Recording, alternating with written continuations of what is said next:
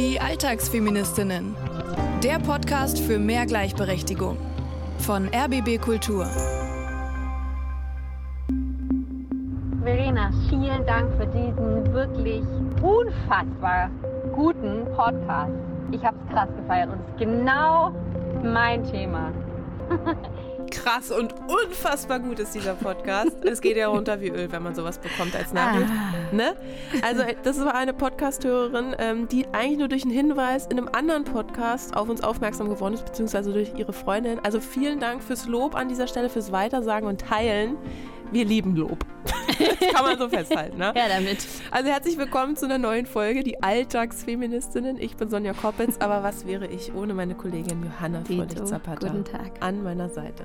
Wir hören ja jede Woche in einen Coaching-Fall aus deiner Praxis rein. Oft geht es um so, muss ich sagen, um für mich schwer greifbare Dinge. Sexismus ist so ein Riesending. Ne? Heute geht es mal wieder um was Handfestes ums Geld. Und zwar in Kombination mit der Institution Ehe oder eben nur einer Partnerschaft. Um wessen Fall geht's? Steffi hat Karriere gemacht im öffentlichen Dienst. Mhm. Jetzt lebt sie mit ihrem neuen Partner zusammen, hat ein Kind bekommen, ist nicht verheiratet, möchte auch die Ehe nicht mhm. und fragt sich trotzdem, wie kann ich mich finanziell absichern? Ohne Ehevertrag gibt es da Alternativen? Also sie will, höre ich daraus, einen finanziellen Ausgleich, hat aber jetzt ja nicht die Gesetzesgrundlage, die so eine Ehe bietet. Also mhm. keine Rentenpunkte vom Mann, nichts Gütergemeinschaft und so. Wieso will sie denn nicht nochmal heiraten? Könnte man ja sagen, ja, dann heirate doch. Sie war schon mal verheiratet, genau. Sie sagt, das brauche ich nicht nochmal. Mhm. Und aus welchen Gründen noch immer sie dieser Institution misstraut, sage ich mal. Menschen, die sich gegen eine Ehe entscheiden, sollten dieselben Rechte haben. Mhm. Deshalb gibt es den Partnerschaftsvertrag. Jetzt habe ich es doch schon gesagt. Ah, du schon was verraten, was uns heute erwartet. Bevor Steffi gleich selbst zu Wort kommt, welche Methode lernen wir heute von dir im Coaching? Ich habe schon gesagt, den Partnerschaftsvertrag. Eine Art Checkliste für eine Absicherung ohne Ehe. Na gut, wo wir jetzt schon so viel verraten haben von Steffi, haben wir selber noch nichts gehört, deswegen ist sie jetzt mal selbst dran.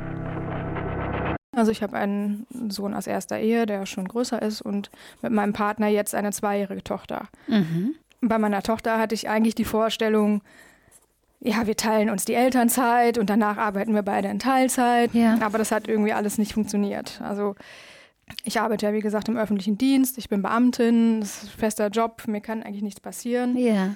Und mein Partner ist halt in einem mittelständischen Unternehmen. Er war der Erste, der da überhaupt äh, Elternzeit nehmen wollte. Ähm, und danach ist er eigentlich gleich bald wieder in Vollzeit dann eingestiegen. Und das ist alles schon so das, wie ich es mir eigentlich nicht vorgestellt habe, weil ich irgendwie auch dachte, es soll irgendwie gleichberechtigt sein. Das führt halt dann dazu, dass ich jetzt ähm, relativ geringen Teilzeitanteil habe mhm. und äh, auf dem Gehaltszettel sind das fast anderthalb tausend Euro im Monat, die da weniger draufstehen im Vergleich zur Vollzeit. Das ist das eine. Und das andere ist eben die ähm, Versorgungsansprüche, die ich nicht bekomme. Also mhm. das heißt, also ich habe das jetzt mal nur so grob überschlagen. Angenommen, ich arbeite jetzt noch die nächsten sechs, sieben Jahre in Teilzeit, dann sind das schon mehrere hundert Euro, die mir jeden Monat später von der Rente abgezogen werden. Und ähm, das sind halt so Sachen, wo ich dachte, ja, ähm, das ist doch jetzt eigentlich ganz leicht auf dem Papier auszurechnen. Ja. Und dafür muss man doch irgendwie eine gute Lösung finden. Was natürlich gar nicht äh, so monetär abzubilden ist, ist halt die Karrierechancen, die mir einfach verloren gehen. Das ist natürlich klar. Also mein Job ist einfach einer, wo eigentlich mein Chef lieber hätte, dass ich von morgens bis abends erreichbar bin und dass ich auch schnell Sachen erledigen kann und auch kurzfristig mal irgendwo einspringen kann und sei es am Wochenende. Das kann ich halt alles nicht. Und ich habe es eben auch schon teilweise auch gehört, wenn dann irgendwelche Positionen zu besetzen waren, ähm, die mich weitergebracht hätten im Job. Da werde ich gar nicht erst gefragt. Uh, das klingt aber auch nach einem Job, in dem Vollzeit arbeiten und gleichzeitig leben äh, gar nicht möglich ist und schon gar nicht mit zwei Kindern. Also, ich fasse mal kurz Steffis wesentliche Punkte zusammen. Ja? Also Teilzeit bedeutet natürlich weniger Karrierechancen, mhm. weniger Gehalt bedeutet auch gleich wieder weniger Rente das ist ja so ein Ding, das geht nicht nur Steffi so, sondern vielen, vielen Frauen. Und Soziologen sprechen von Motherhood Wage Penalty, also einer Mutterschaftsstrafe. Oh regelrecht. Wie siehst du das? Also ich sehe es natürlich furchtbar kritisch. Diese Strafe beschreibt den Nachteil auf Bezahlung, mhm. aber auch auf wahrgenommene Kompetenz. Ich erinnere mich gerade an Folge 3 mit Melanie, die auf ihre Mutti-Rolle redu reduziert wird. Als Chefin von neun Männern, ja. Und niedrigere empfohlene Gehälter. Also es ist eine Endlosliste an Nachteilen, mhm. die sich ganz klar wie auch eine Strafe ergeben. Ich finde den Begriff logisch. Ich sehe es kritisch, aber klar, ich mache es beruflich. Ich versuche das nicht als natürliche Ordnung anzunehmen. Das ist historisch gewachsen es könnte auch anders sein. Mhm. Daran arbeiten wir ja. Genau. Wenn wir jetzt zurückkommen zu Steffis Fall, also weniger Gehalt, weniger Rente, das sind ja zwei greifbare Zahlen, mhm. die Steffis Problem sind, die sich jeder auch für sich selbst ausrechnen kann. Was ist mit Steffis äh, dritten Punkt, also geringere Karrierechancen? Weil das ist ja total hypothetisch. Wie soll ich das in die, in die Waagschale werfen? Also woher weiß ich, welche Karriere ich hätte machen mhm. können? Mhm.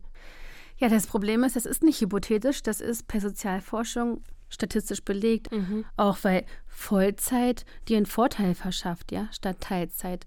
In dieser Teilzeit musst du vielleicht in 80 Prozent der Zeit trotzdem 100 Prozent geben. Also auch die Erwartung ist höher. Es ist ein einziges Problem. oh Gott. Und was, was Steffi darüber hinaus erlebt, ist ja, weil wir jetzt gerade Vollzeit, Teilzeit ansprichst, diese Teilzeitfalle. Da ist es schwierig, wieder auf Vollzeit aufzustocken tatsächlich, wenn man die Arbeitszeit mal reduziert hat. Es besteht nämlich kein Anspruch oder Recht auf Rückkehr in die Vollzeitbeschäftigung. Das wusste ich vorher auch nicht, bevor ich mich mit dem Thema beschäftigt habe. Also eine Arbeitszeitverkürzung verändert den Arbeitsvertrag, führt also zu einem Teilzeitvertrag. Gäbe es da so ein Rückkehrrecht, wäre das eigentlich schon ein Schritt in Richtung Gleichstellung. Gibt es bisher aber nicht. Steffi hat aber noch was anderes erlebt, und zwar eine Teilzeit-Stressfalle. Ich sag mal, Leute, die noch nie in Teilzeit längere Zeit gearbeitet haben und ein Kind nachmittags betreut haben, die denken vielleicht, ja, da geht man fünf Stunden arbeiten und dann fährt man locker zum Kindergarten und dann sitzt man den Nachmittag auf dem Spielplatz. Aber da fängt es ja eigentlich nicht an, sondern es fängt ja viel früher an. Äh, wenn man Glück hat, bringt der Partner morgens das Kind in den Kindergarten, dann arbeitet man fünf Stunden mit dem Blick auf die Uhr. Auch nicht, vielleicht keine Zeit, eine Mittagspause zu machen oder mal in Ruhe mit den Kollegen zu quatschen. Mhm. Alles, was man halt, wenn man den ganzen Tag Zeit hat und hinten raus überhaupt keinen Stress hat, irgendwelche anderen Dinge auch noch erledigen zu müssen, mhm. äh, nicht hat. Also das heißt, man arbeitet weniger, man kriegt weniger Geld und man hat auch noch diesen doppelten Stress. Wie gut, sagen. dass du jetzt mal auch diesen Teilzeitaspekt als großen Stressfaktor rausstellst, genau. so bildhaft.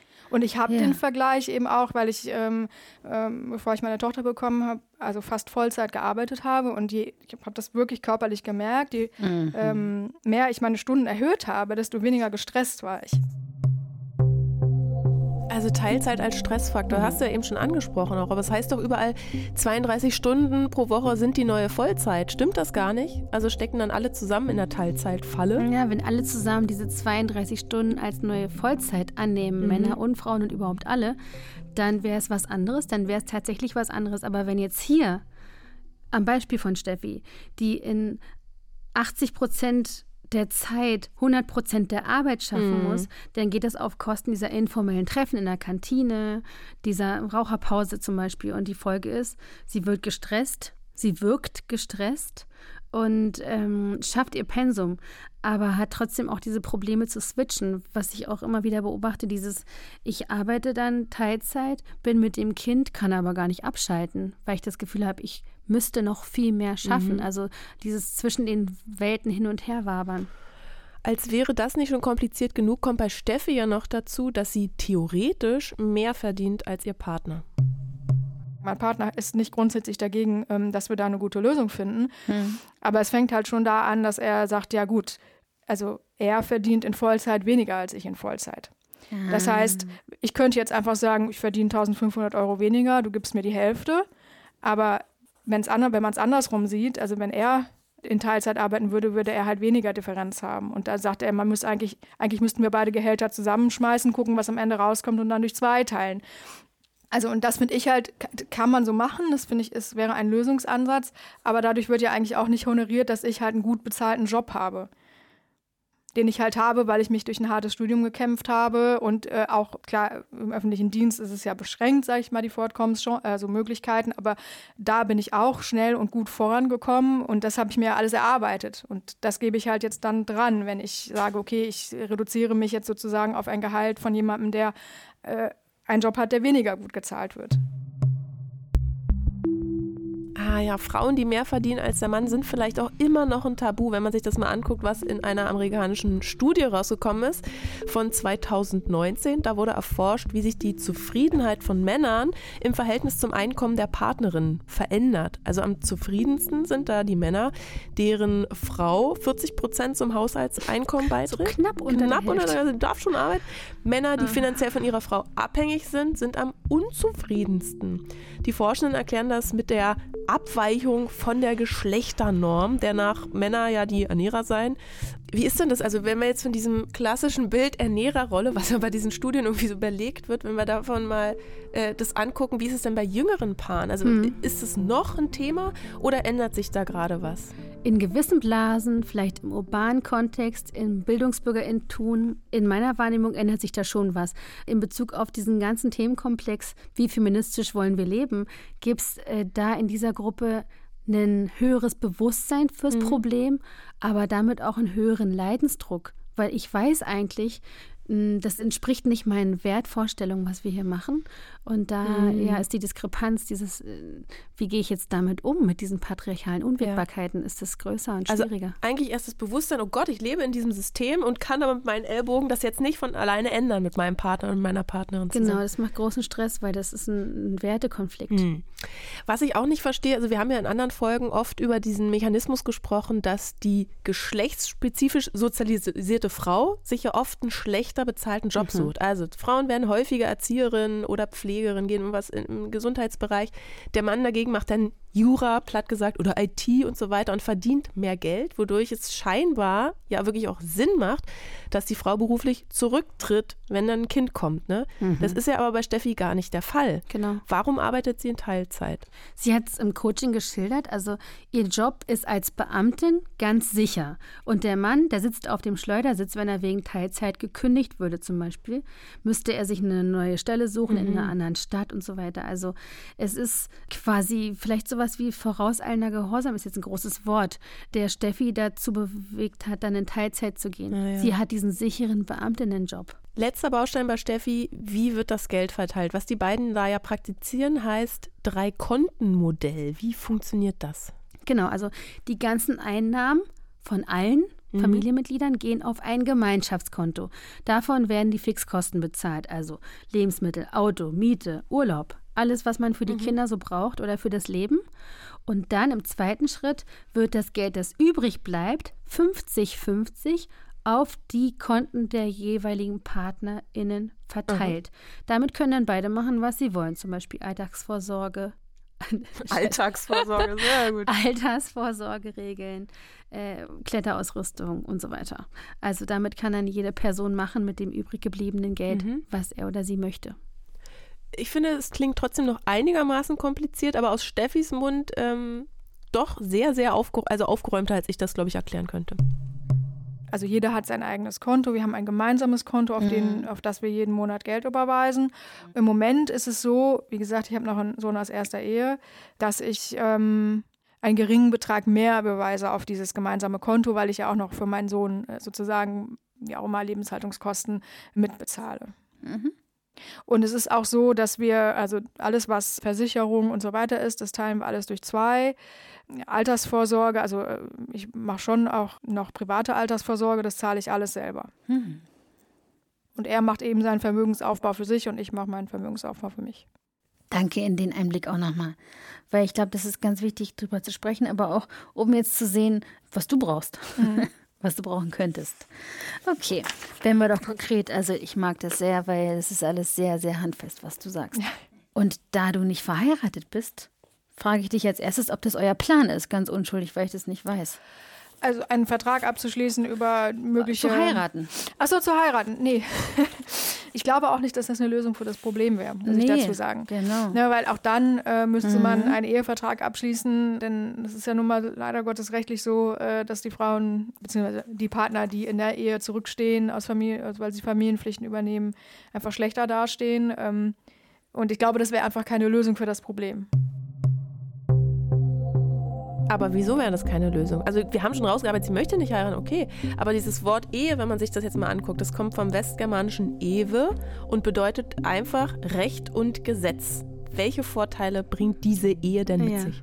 Also kurz zusammengefasst, es ist eine Zugewinngemeinschaft, was daraus erwächst, was dazu gewinnt, gehört beiden. Es gibt einen Rentenausgleich, es gibt eine gesetzliche Erbfolge, Steuervorteile und ganz wichtig, die Lebenserwartung steigt bei Eheschließung. Wirklich? Man ja, wird älter, wenn man verheiratet? Mhm. Aber auch Rechte im Krankheitsfall, wenn eine Person verunglückt oder sowas. Mhm. Wer kommt ins Krankenhaus? Also auch so Situationen, die man nicht erleben will. Aber die britische Autorin und Influencerin Florence Given, die schreibt in ihrem Buch Frauen schulden dir gar nichts. Ich zitiere mal, die Institution der Ehe ist von vorne bis hinten durchdrungen von archaischen, patriarchalen Traditionen. Und sie einzugehen bedeutet, ihren gewaltvollen und unterdrückenden Hintergrund zu unterstützen, nämlich die Vorstellung, dass Frauen Besitztum sind. 2,1 Millionen Paare in Deutschland leben unverheiratet zusammen. Ist die Ehe ein Auslaufmodell? Das glaube ich nicht, weil dieses Thema Ehe für alle, Partnerschaftsvertrag, das, was wir heute machen. Mhm. Also wir wollen diesen Symbolwert ausklammern. Also auch diesen Symbolwert dieses weißen Kleides, unbefleckt dann voreinander. Es gibt eine Art Frauentausch, weil der Vater diese Braut anschleppt. Wir wollen diesen Symbolwert nicht haben, aber diese Ewe, Rechte und Pflichten Aha. in anderer Form bitte schon. Okay, weil das hätte ich jetzt zum Beispiel im Vorhinein gar nicht gedacht, dass du sagst, ja, Ehe ist super, weil Rechte sind ja da. Ich hätte jetzt gedacht, Alltagsfeministinnen dürfen überhaupt nicht heiraten. Alltagsfeministinnen dürfen alles wollen. Es ist, es ist ein Label. Du lebst ja selbst in wilder Ehe. Ja, weil ich wichtig finde, das auszugestalten, das Zusammenleben. Und Ehe kann sehr selbstbestimmt und feministisch sein, aber mhm. Partnerschaft ohne Label kann ebenso konservativ geführt werden. Also ich denke, es ist wichtig, Vereinbarungen zu treffen und so weiter. Aber man muss wissen, wovon, wofür und weswegen. Mhm. Ich will da nochmal ganz gerne einen anderen Aspekt reinbringen. Ich habe dir jetzt so unterstellt, du lebst in wilder Ehe, also nicht äh, verheiratet. ne? Ich lebe in weirder Ehe, muss ich sagen. 2016 in Las Vegas geheiratet, meine Frau damals. Okay. Es ist ja hier eine eingetragene Lebenspartnerschaft, weil da gab es die Ehe für alle in Deutschland noch nicht. Also wir wollten für uns heiraten aus romantischen Gründen. Tatsächlich, da ging es uns jetzt gar nicht um, hier, guck mal, wir sind jetzt hier eine Zugewinngemeinschaft, sondern wirklich aus Romantik, auch mit Weiß und so. Und als 2018 die Ehe dann für alle kam, hier bei uns in Deutschland, haben wir mhm. gesagt, ja, warum dem Staat jetzt nochmal Geld in Rachen schmeißen? Wir hätten hier nämlich nochmal heiraten müssen mhm. mit Standesbeamten. Inzwischen leben wir getrennt, sind aber nicht geschieden. Anyway, ja, also für was worauf ich hinaus will, für queere Menschen ist es ja ein wichtiger Schritt, genau. heiraten zu dürfen und bitte auch in Weiß oder in Blau oder in welchen Farben auch immer. Die Ehe ist ja also was wirklich sehr, sehr privilegiertes, aber eben keine Lösung für Steffi. Was denn dann? Ja, der Partnerschaftsvertrag zum Beispiel, der kann anders als die Standard-Ehe-Regeln, ähnlich wie im Ehevertrag, sehr individuell ausgestaltet werden. Also du kannst selbst entscheiden, was du da reinschreibst, mhm. was wichtig ist, was uns betrifft. Sie sagt ja auch, sie hat einen Sohn aus erster Ehe. Mhm. Wäre interessant in dem Fall zu regeln, wie wir damit umgehen. Also ich bin gespannt, was Steffi in diesem Vertrag alles verankert haben will. Mhm. Was sind so zwei, drei Themen, die dich wirklich triggern, wo du das Gefühl hast, okay, dafür möchte ich gerne eine Lösung. Also wir haben jetzt keine Immobilie gemeinsam, es ist aber nicht ausgeschlossen, dass wir irgendwann genau. eine Immobilie kaufen und das ist mir auch völlig klar, dass sowas halt auch geregelt, also dass man das auch vertraglich festhalten müsste, genau. weil es einfach auch so ist, dass wir unterschiedliche Vermögen haben, teilweise auch aufgebaut jetzt während der Partnerschaft Ehrlich gesagt, da habe ich mir nie Gedanken drüber gemacht. Dass, dass ja natürlich, äh, wenn er Zugewinngemeinschaft wäre das so. Wenn er jetzt, was weiß ich, 100.000 Euro angespart hat, während wir verheiratet sind, dann würde mir ja die Hälfte zustehen bei Exakt. Trennung ne? oder bei, bei Scheidung. Na, wie gut, dass wir den Punkt jetzt nicht doch haben genau. Tisch fallen lassen. Und dann sowas auch die Themen, die dich, die dich bewegen. Was musst du da geregelt wissen? Ja, das sind dann, also ja, also mein Verdienstausfall durch die Teilzeit, das muss geregelt werden. Gut. Und auch die Rentenansprüche, also die Pensionsansprüche, die mhm. ich nicht. Gut, Verdienstausgleich, Rentenansprüche. Und das sind auch die Punkte, muss ich ehrlich sagen, wo ich das Gefühl habe, wenn die geklärt sind, mhm. dann ist halt ein großer Brocken weg und dann kann ich auch mit weniger Wut sozusagen auch Kleinigkeiten äh, und weniger vielleicht auch hartleibig äh, verhandeln, mhm. wenn ich halt dieses große Thema halt einfach, dass das geregelt ist. Aha, das finde ich jetzt spannend, weil da kommt bei dieser ganzen Rechnerei ja doch ein Gefühl mit rein. Also Steffi sagt, sie könnte sich bei Alltagsstreitigkeiten entspannter verhalten, wenn das Finanzielle geregelt wäre. Inwiefern? Ja, weil es die Basis ist. Ich habe einen cheesigen, also wirklich schrecklichen Titel. Vertrag kommt von Vertragen. Ich finde es gar nicht cheesy, das ist ja total schlau. Ja, ist doch so. Wozu macht man einen Vertrag? Es Damit man sich nicht so- streiten ja, muss. und vor allem, wenn's, wenn man verstritten ist, ist es sehr viel schwieriger, eine Vereinbarung zu treffen. Mhm. Also, ja, es ist eine Basis. Und es geht immer vom Schlimmsten aus. Also, Mhm. gerade wenn es unromantisch gefunden wird, sage ich immer, es ist das Romantischste, was man tun kann. Und dann ist es auch vom Tisch. Mhm. Man kann beieinander bleiben, man kann sich füreinander entscheiden immer wieder. Man muss nicht aus Abhängigkeit dann einfach ausharren und Tag für Tag in dieser, ja, in diesem Schlamm. Na, jetzt weg mit dem Bild. Mhm. Ohne, ohne Schlamm kein Lotus, sage ich immer. Des, deswegen ist es ja wichtig, dass jedes Paar herausfindet, was sich für beide gerecht und richtig anfühlt. Es gibt die Möglichkeit, dass er die private Rentenversicherung zahlt. Es gibt die Möglichkeit, dass dann nach Trennung ein Unterhalt gezahlt wird an dich. Was zieht dich an? Also von den Dingen, die. Also ein Unterhalt nach Trennung finde ich eigentlich, also irgendwie fühlt sich für mich nicht richtig an. Also weil ich halt zum einen denke, ich habe einen guten Job, ich bin nicht, also das sehe ich halt vor allen Dingen immer bei Frauen, die halt deutlich weniger verdienen als ihre Männer, die dann vielleicht auch danach auch einfach vielleicht am Hungertuch nagen und das werde ich nicht. Also ähm, das, Das- finde ich das nicht ist nicht richtig. Genau. Okay. Also es ist eher, ähm, dass ich halt denke, das Geld, was ich jetzt weniger verdiene, das ist natürlich auch weniger Geld, das ich irgendwie in meinen Vermögensaufbau und am Ende ist es natürlich auch die private Rentenversicherung. Da läuft ja das Geld rein. Es geht halt eigentlich um meine Altersvorsorge. Alles klar. Wichtiger Punkt. Ja. Auch zu wissen, worum es eigentlich geht. Genau. Es geht eigentlich um meine Altersvorsorge. Genau. Du sagst, du zahlst deine private Altersvorsorge aktuell selbst. Wäre eine Möglichkeit zum Beispiel aufzunehmen, dass das dein Partner übernimmt. Ja. Das wäre eine konkrete Vorstellung, mit der du dann auch in dieses Ja. Verhandlungsgespräch, nenne ich es jetzt mal, bewusst gehen Genau. konntest. Okay. Wie fühlt sich das an? Ja, also das, das ist auf jeden Fall was, wo ich irgendwie, wo man wieder halt anhand von harten Zahlen im Prinzip ja auch eine ganz gute Lösung finden kann. Das, das fühlt sich eigentlich richtig an. Aber wie gut, dass Steffi das jetzt für sich klar hat. Ne? Also sie kann ganz konkrete Punkte benennen, ähm, die sie angehen will. Allen voran das Wort mit A, was mich immer in eine Schockstarre versetzt, ist Altersvorsorge. Wenn ich das alles höre, kapituliere ich innerlich. Deswegen gibt es jetzt für euch unsere wöchentliche Ration Feminismus für die Hosentasche. Diesmal eine Checkliste für euren Ehe- oder Partnerschaftsvertrag. Feminismus to go. Schau dir deine aktuelle Version des Ehevertrags an, wenn du einen hast, und verstehe den. und wenn du keinen hast und überhaupt, schließ dann eine Reflexionsübung an. Also, wie fair fühlt sich das eigentlich an? Und ganz wichtig, was fehlt? Ich gehe mal vom schlimmsten Fall aus. Ihr würdet euch trennen. Und dann schau, ja, was gibt's denn da eigentlich zu regeln?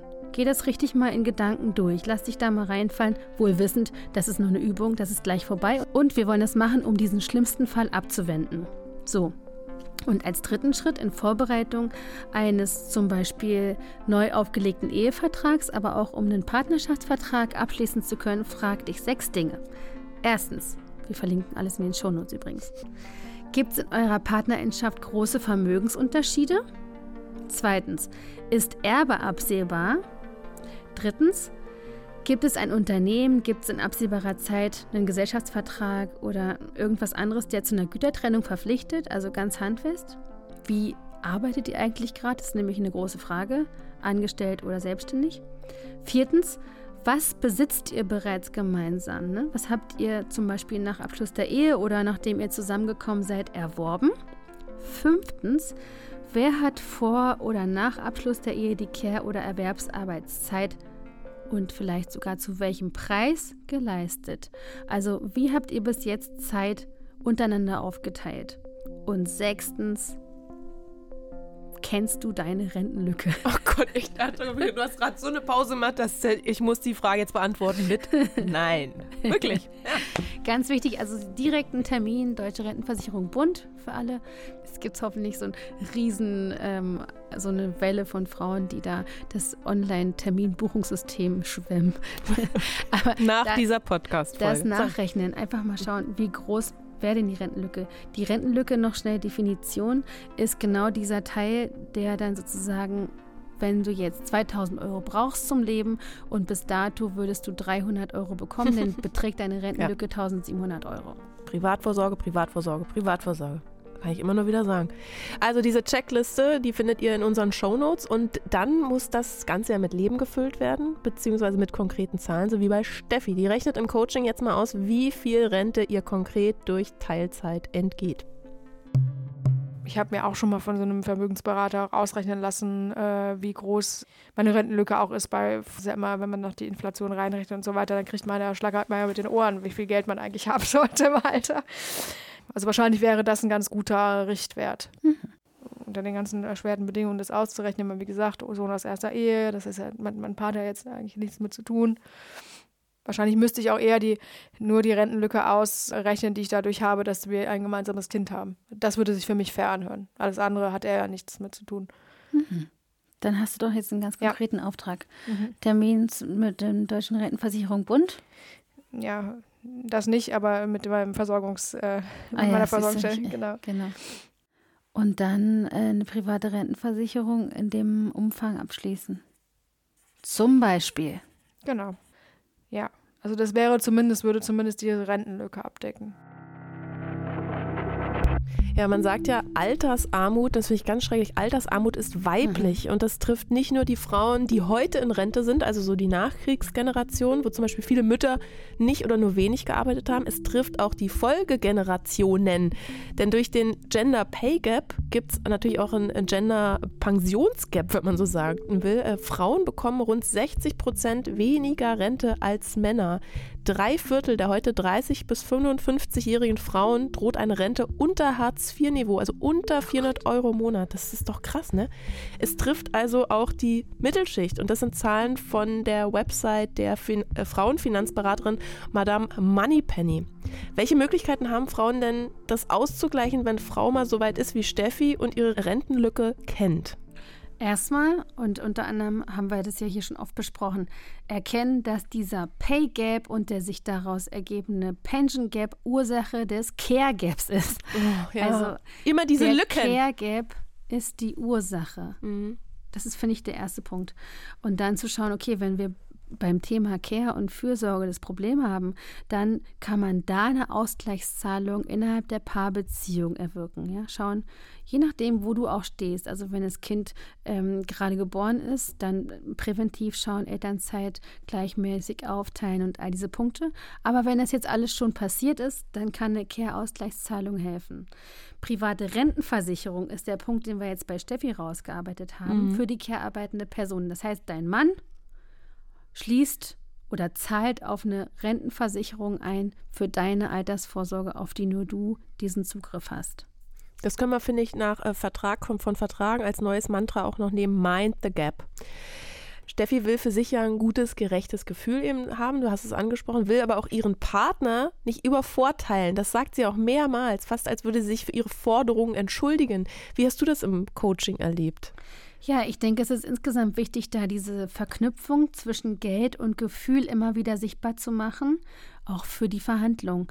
Wie ist eigentlich mein Verhältnis zu Geld? Da gibt es dieses Schlagwort Money Mindset. Ja. Du meinst zum Beispiel, was ich denke über den Verdienst. Für mich ist es immer ein Schmerzensgeld. Wie sich Geld anfühlt, genau.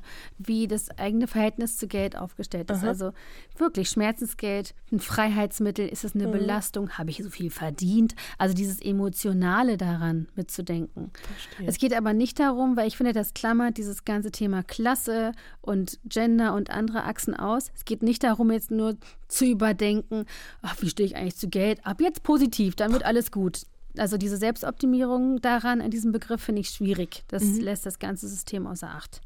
Dann hören wir jetzt mal Steffis Fazit. Was, was hat Steffi diese ganze Rechnerei jetzt gebracht? Ich würde dich fragen wollen, was du mitnimmst. Mm.